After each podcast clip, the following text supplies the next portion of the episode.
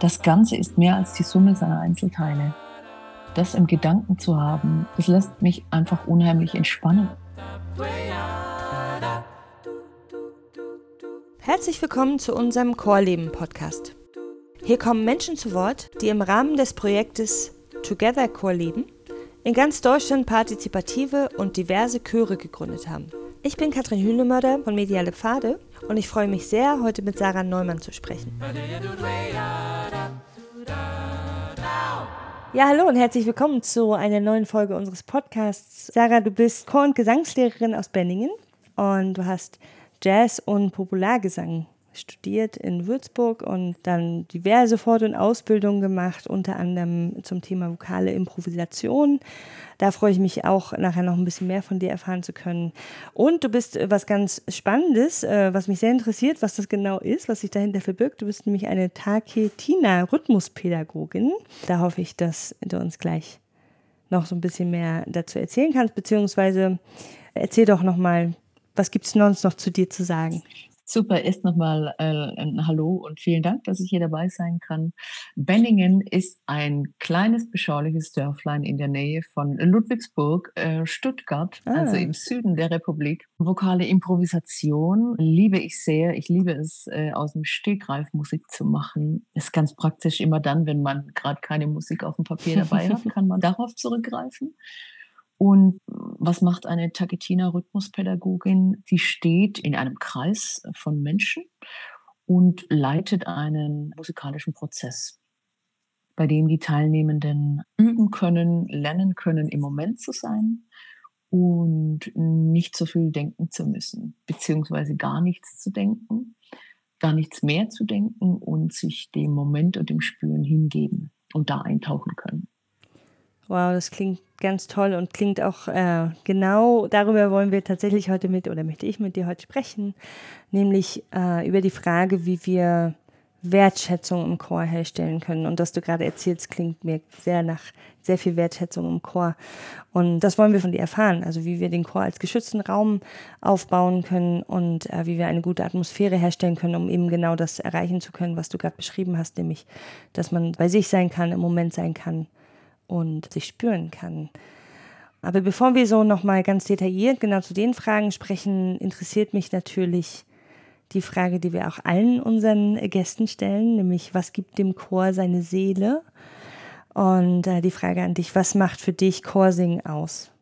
Für mich macht das Chorsingen aus, dass ich mit Menschen zusammen bin und ganz direkt mich erleben und spüren kann, dass ich vielleicht sogar eine Gänsehaut bekomme, dass es um Rhythmus geht, dass es um Bewegung geht, dass ich begeisterte Mitsänger, Sängerinnen um mich herum habe und dass man, indem man etwas zusammen tut, miteinander in Verbindung geht und eigentlich gar nicht darüber spricht. Und hast du das selber erfahren? Also wie, wie siehst du mit deinen eigenen Erfahrungen aus im Chor? Ich habe, naja, ich habe angefangen, das war eher so ein Stolpern. Meine Blockflötengeschichte, die äh, im Grundschulalter war jetzt nicht ganz so erfolgreich und auch nicht so glücklich. Und ich habe mich dann wieder ans Singen gewagt, also ans Öffentlichsingen im äh, Mittelstufenchor, als es darum ging, die Schöpfung zu singen, habe ich gedacht, okay, jetzt trete ich einfach mal äh, zum Sommer in den Chor ein und probe da mal ein Vierteljahr mit. Und damals war dann um Weihnachten um ein oder zwei Auftritte mit Orchester und allem. Und zu der Zeit waren wir 50, 80 Sängerinnen, Sänger auf der Bühne. Wow. Das hat mich richtig beeindruckt im Sinne von berührt. Hm. So was Großes miteinander zu machen, so was Gewaltiges auch, so was Bam, was einfach richtig voll mit Energie und Musik war. Genau. Aber war das deine Idee, da einzutreten oder hat dich oder hat dich, was hat dich dazu inspiriert, das dann doch noch zu versuchen? Ja, es gab einfach um mich herum Leute, die dort gesungen haben und ich habe gesagt, ja gut, dann komme ich halt mal mit.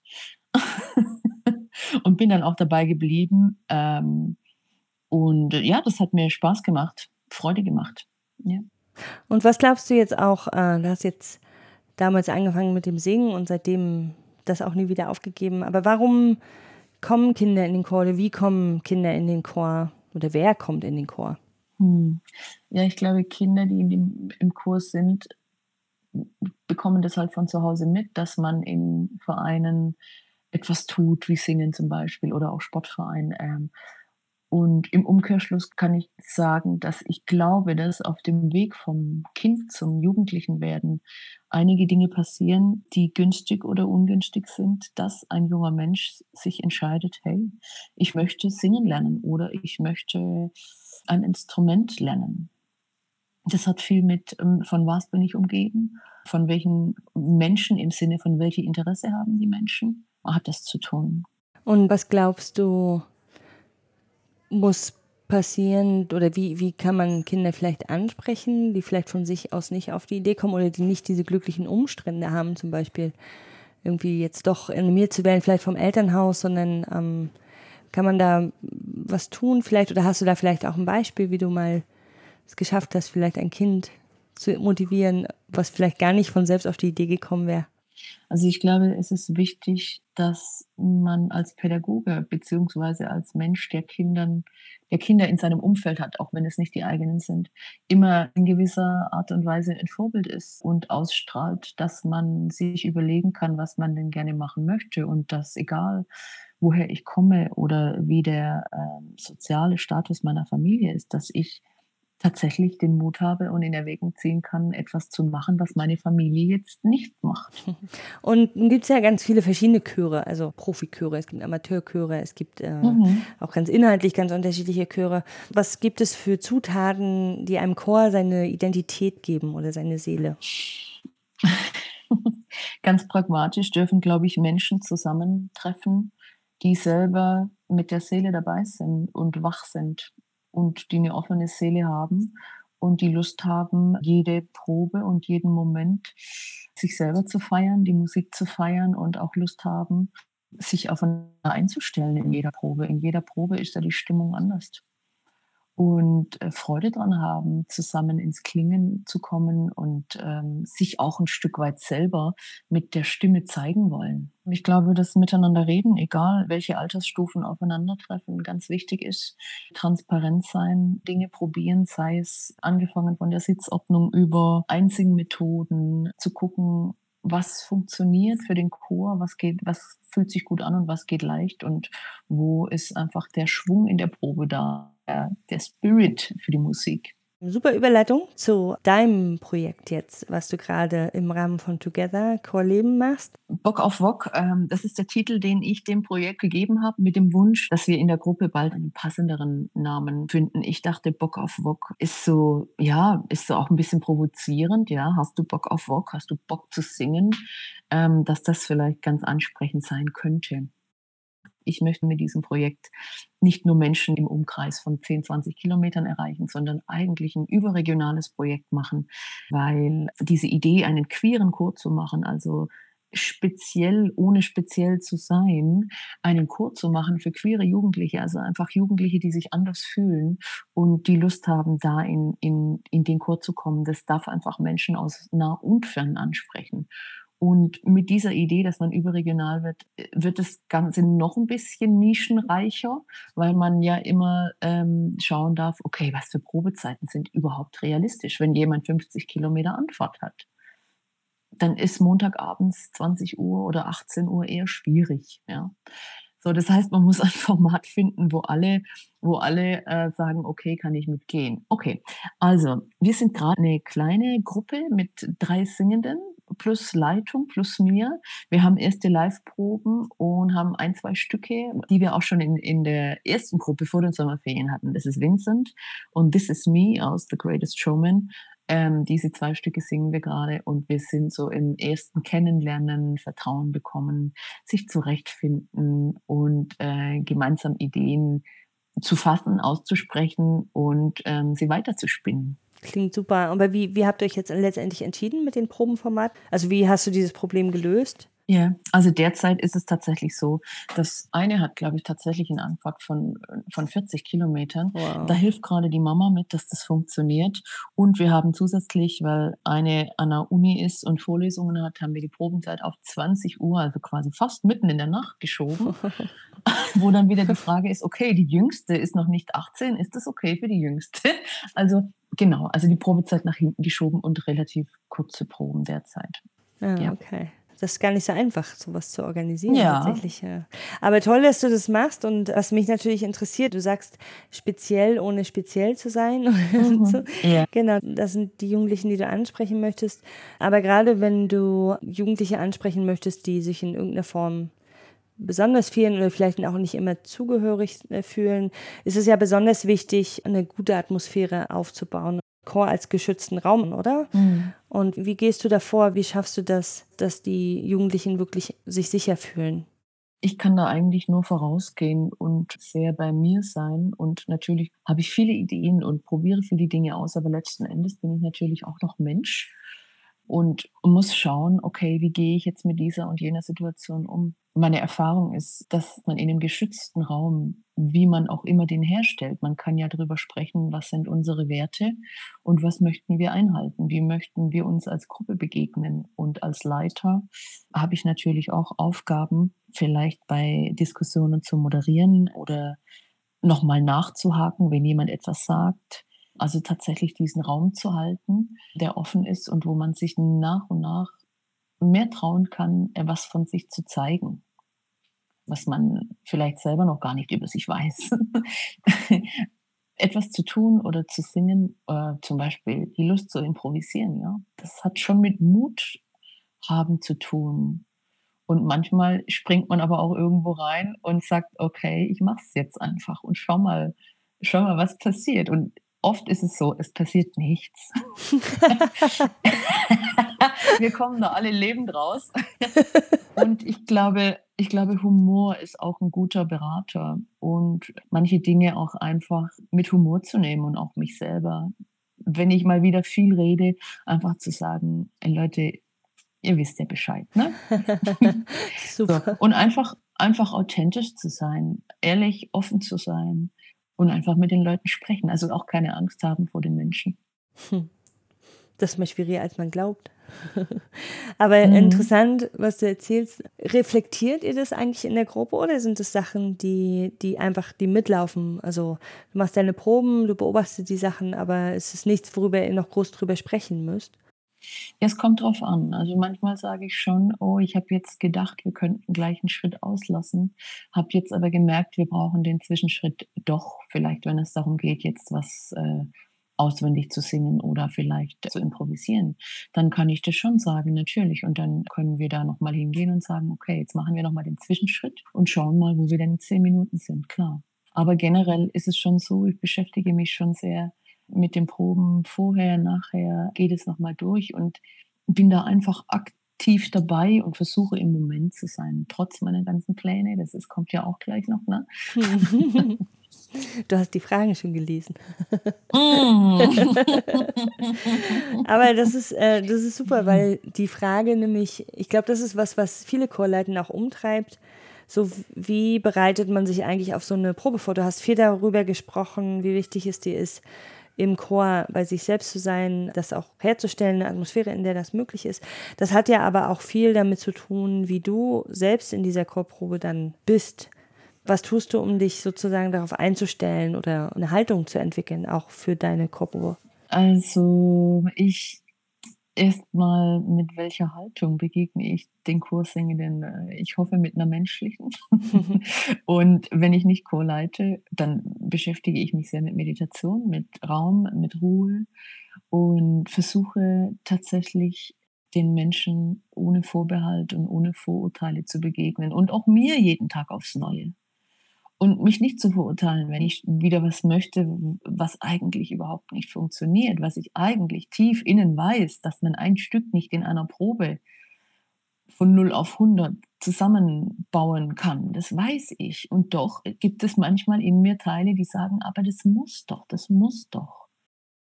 Aber was machst du denn damit, wenn das nicht geht und du das aber willst? Ja, ja, da muss ich mich fragen, wer, da muss ich mich schon fragen, wer das möchte. Und oft ist einfach das Ego. Hm. Und ähm, wie gesagt, diese Beschäftigung mit der Meditation, also mit diesem, früher war ich wahnsinnig aufgeregt vor einer Chorprobe und habe immer noch alles schnell, schnell zusammengesucht. Und also es war eigentlich immer alles in Hektik. Und dann fing die Probe an und dann war schon die Frage, oh Gott, schaffen wir das heute alles? Ne? Und ähm, mit meinem anderen Chor habe ich gerade eine klare Ansage. Die wollen wissen, auf was sie sich vorbereiten möchten sollen, was, was ich angebe, damit sie einfach eine Chance haben zu üben und zu lernen. Und das ist ein sehr, sehr luxuriöser Zustand ja. worüber ich sehr dankbar bin. Und dann muss ich einfach klar sagen, okay, ich muss auch da den Raum halten. Und wenn wir dann sagen, okay, wir machen von dem Stück den A-Teil, von dem anderen nochmal B-Teil zum Vertiefen und von dem dritten nur das Intro und wir schaffen nicht alles, dann hat es seinen Grund und es ist dann in Ordnung dann nehmen wir das halt einfach bei der nächsten Probe. So, ganz einfach. Aber das war ja auch ein Prozess, den du dann durchlaufen hast, oder? Dahin ja, zu kommen. absolut, absolut. Also ich glaube, wir Co-Leitende haben sehr viel ähm, Energie und natürlich auch Begeisterungsfähigkeit. Und ich glaube, wir dürfen auch lernen, mit unserer Energie so umzugehen, dass sie sich nicht gegen uns richtet und uns so ein Bein stellt und dass wir hinterher völlig K.O. sind und gar nicht mehr wissen, wer wir sind, wo und wie viele. Das hat ja auch, auch viel damit zu tun, auch mit sich selbst in Kontakt zu sein und, mhm, und auch ja. zu, zu schauen, wie ja. man selber so, so drauf ist, auch in der Probe. Das ist klar, und du hast ja auch vorhin davon gesprochen, ähm, dass das dir auch gerade ganz wichtig ist. Und jetzt ist es ja aber so, dass auch die Jugendlichen, die in deinen Chor kommen, die kommen ja auch alle mit Sachen und mit Dingen. Und wie hast du da vielleicht eine Methodik oder schaust du erstmal, wie die ankommen oder keine Ahnung, vielleicht kleine Rituale, um alle in den Moment zu bekommen? Was hast du dir da so ausgedacht? Ja, also ganz unterschiedliche Dinge, die ich mir auch im Laufe der Zeit äh, erarbeitet oder probiert habe und sagen kann vom Gefühl, okay, in der Situation, wenn ich die Stimmung als so empfinde, kann ich dieses und jenes probieren. Aber auch wieder ganz pragmatisch versuche ich zur Co-Probe immer mega pünktlich, also sprich immer Viertelstunde, 20 Minuten vorher zu sein, so dass wenn jemand früher kommt und vielleicht was auf dem Herzen hat, sich eher den, den Mut nehmen kann, mich anzusprechen und ich nicht noch in Hektik bin und irgendwas anzuschließen, zu checken oder irgendwie keine Ahnung was zu machen, sondern einfach da zu sein und wenn jemand das Bedürfnis da schon hat zu sprechen, dann jederzeit gerne. Hm, schön. Und wie Gibt es so bestimmte Sachen, die du tust, um den Raum einzurichten? Im Moment von Proben mit Abstand ähm, stelle ich Stühle hin, ähm, sodass die Leute so ein Gefühl haben, aha, hier ist so mein Plätzchen, hier kann ich ankommen, hier kann ich mich niederlassen, hier ist so mein Wirkungsraumbereich. Und ansonsten, ja, geschützter Raum kann ja auch heißen, dass man ähm, sich klar wird, hat der Raum Fenster? Wie, wie ist es, äh, wenn ich meine Hände auf den Bauch lege, mit dem Wissen, dass jetzt eine Glasfront unseren Proberaum umgibt, wenn ich, ähm, was für ein Gefühl ist das für mich? Kann ich das zulassen? Ist das für mich okay, wenn da draußen dann Leute vorbeilaufen oder möchte ich das eher anders haben? Und da spreche ich einfach mit den Leuten, spreche das an und sage letztendlich, wenn man den Raum oder die Vorhänge nicht herzaubern kann, sage ich dann, Leute, ich würde gern dieses und jenes machen. Dazu wäre es cool, dieses und jenes zu tun, damit wir was anstoßen. Und letzten Endes macht es bitte so, wie es für euch jetzt gerade passt. Das heißt, wenn ihr die Hände nicht auf den Bauch legen mögt, weil, dann ist das in Ordnung. Hm. hm. Jetzt hast du schon viel erzählt über deine Haltung und Räume herstellen und zu schauen, wie Menschen, die bei dir im Chor singen, auch ankommen. Und du bist auch, das hast du auch erzählt, dass dir Improvisieren viel Spaß macht und das auch eine Methode ist, wie man einfach auch lernen kann, vielleicht auch mit sich selbst in Kontakt zu kommen und zu gucken, wie viel Mut man aufbringt, um was zu tun.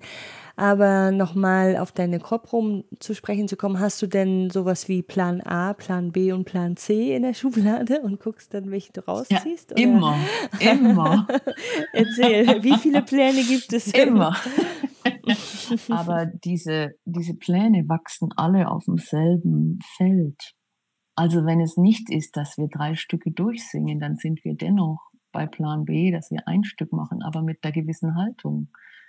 Ich schmeiß nicht den ganzen, meine ganze Haltungskiste, meine ganze, meinen ganzen Wertekatalog über Haufen und sage, dann improvisieren wir halt, machen wir halt irgendwas. Also Improvisation heißt ja nicht, wir machen irgendwas. In der Improvisation ist es auch wichtig, dass ich den Raum habe. Improvisieren ist, wie wenn ich einen Tag frei habe und so völlig verträumt vor mich hin bügle oder Fenster putze und plötzlich kommt mir die Idee meines Lebens. Das ist Improvisation. Ist dir das schon häufiger passiert? Ja. Ja, tatsächlich. Also wenn ich wenn ich draußen bin, ich bin ich versuche so viel als möglich mit'm Fahrrad draußen zu sein oder in der Natur. Tatsächlich, wenn ich abgekoppelt bin von dem, was eigentlich gerade um mich rum ist. Wenn ich es schaffe, 'n Raum zu bauen zwischen den Themen, die an meinem Schreibtisch mit meinen Chören, mit meinen musikalischen Partnern sind, wenn ich's schaffe, da 'ne Atempause einzubauen und 'n bisschen Abstand zu bekommen, dann komme ich auch auf andere Ideen. Und wie setzt du das in der Chorprobe um?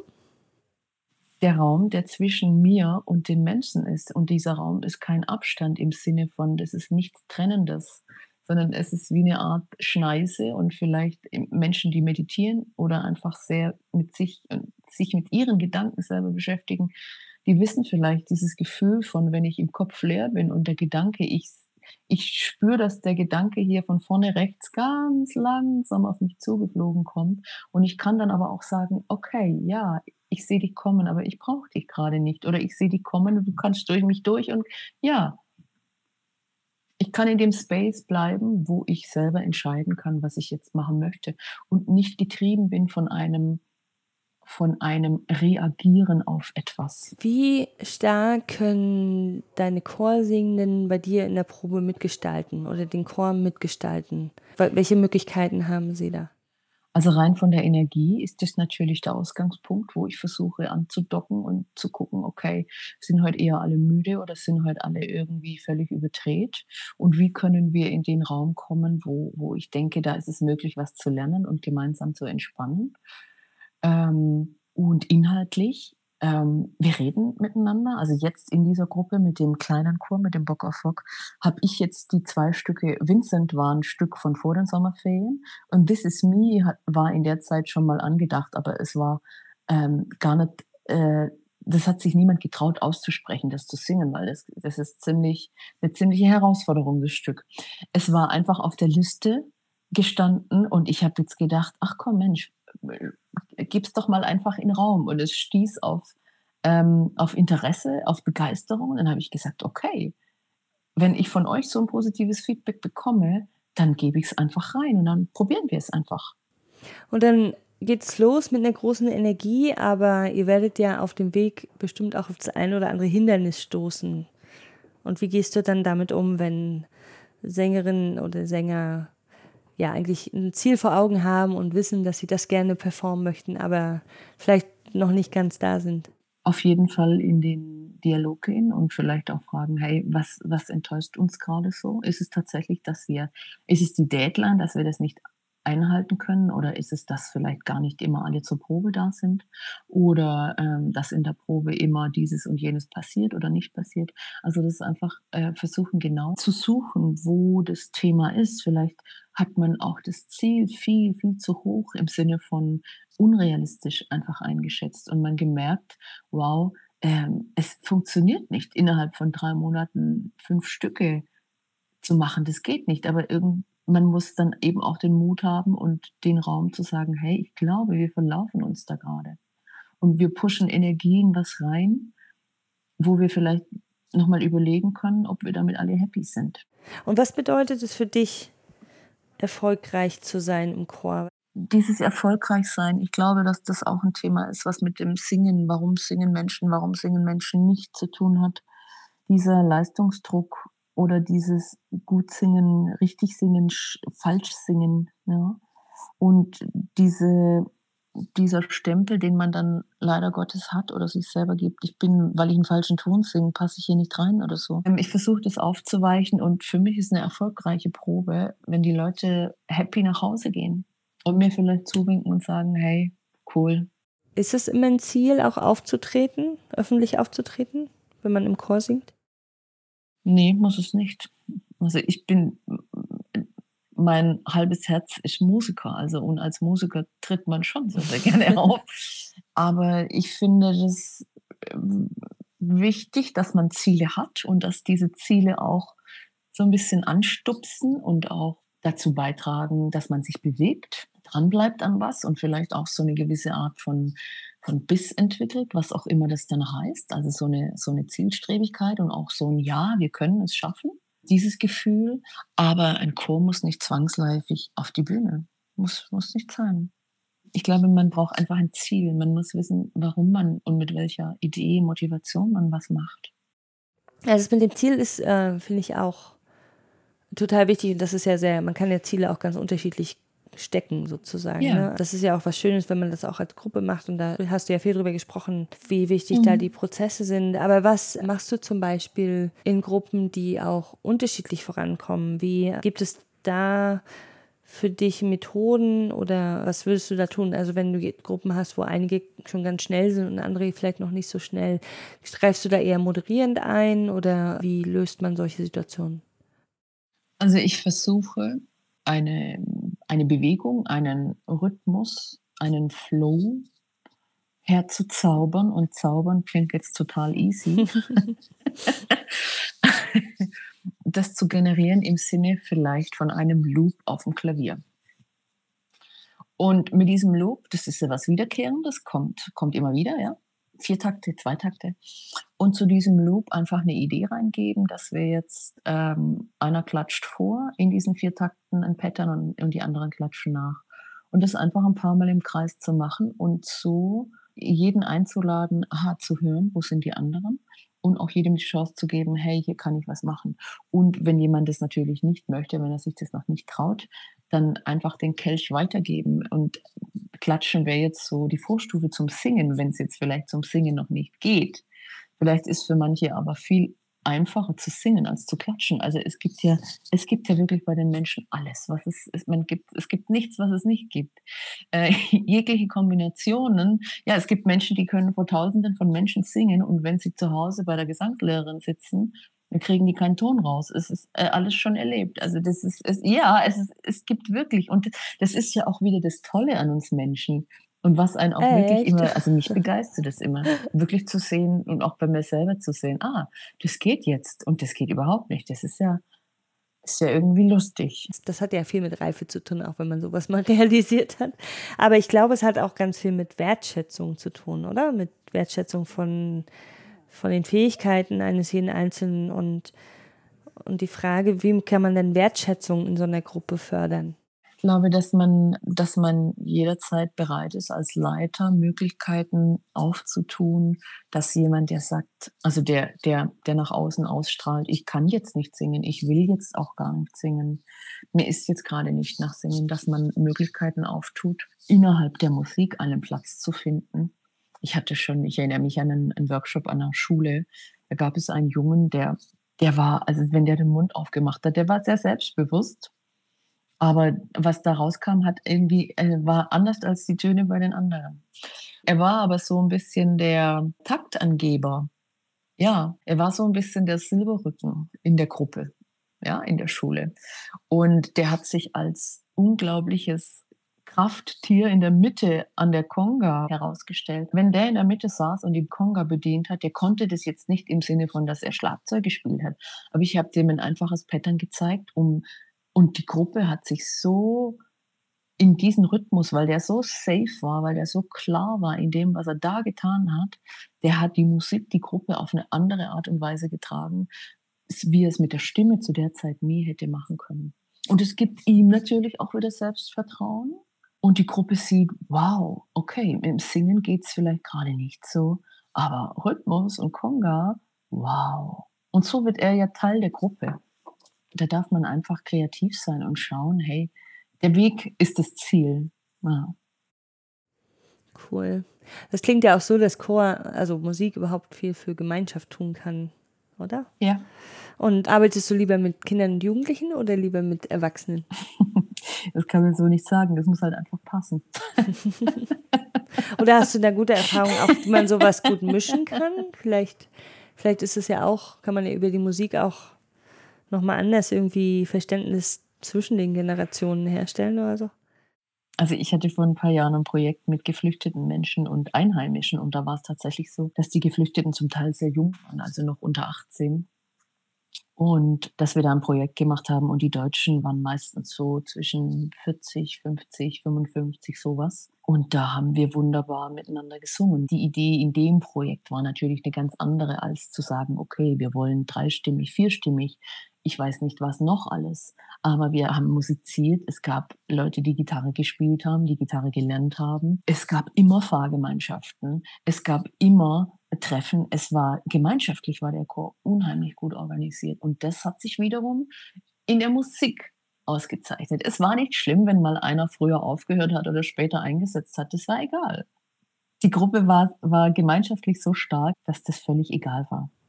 Irgendwie klingt das wie die Lösung vieler Probleme.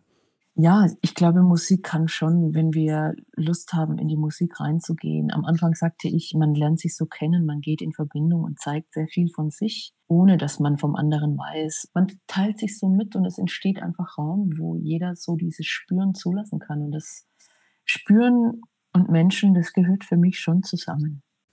Und nochmal zurück, vielleicht äh, letzte Frage jetzt zu deinem aktuellen Chor mit den Jugendlichen. Wo willst du mit denen hin? Was ist mhm. da das Ziel? Also ich fände es super, wenn es dieses queere Chorprojekt wächst und wenn wir so eine Art Mutmacher sein können und mehr und mehr, wenn die Gruppe das möchte, nach draußen gehen können.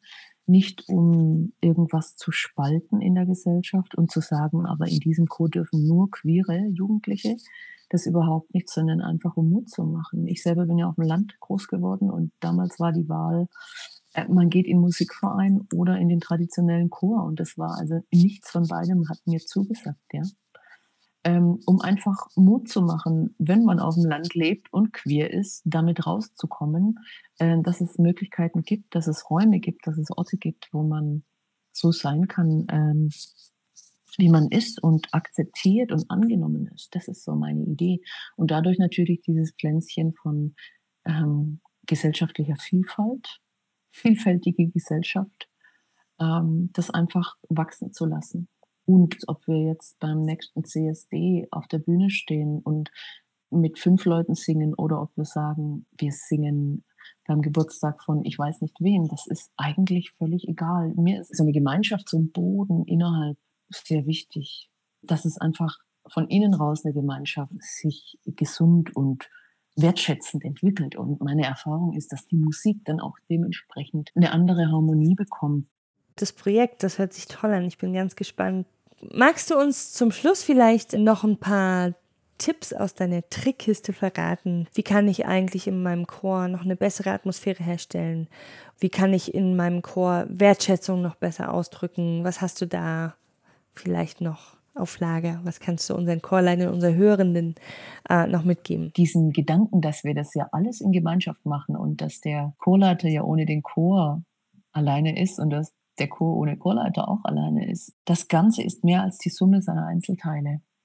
Das im Gedanken zu haben, das lässt mich einfach unheimlich entspannen und nimmt mir auch den Druck, dass ich etwas machen muss. Wir machen das alle zusammen. Wow, vielen, vielen Dank. Dankeschön für unser Gespräch und für deine tollen Gedanken zu den Themen. Und ich wünsche dir ganz, ganz viel Glück für deinen Chor, für deine weiteren Chorprojekte. Und ähm, ja, bin ganz aufgeregt, was ihr gemeinsam noch auf die Beine stellt. Ja, das bin ich auch. Vielen Dank, Kadi, für das Interview.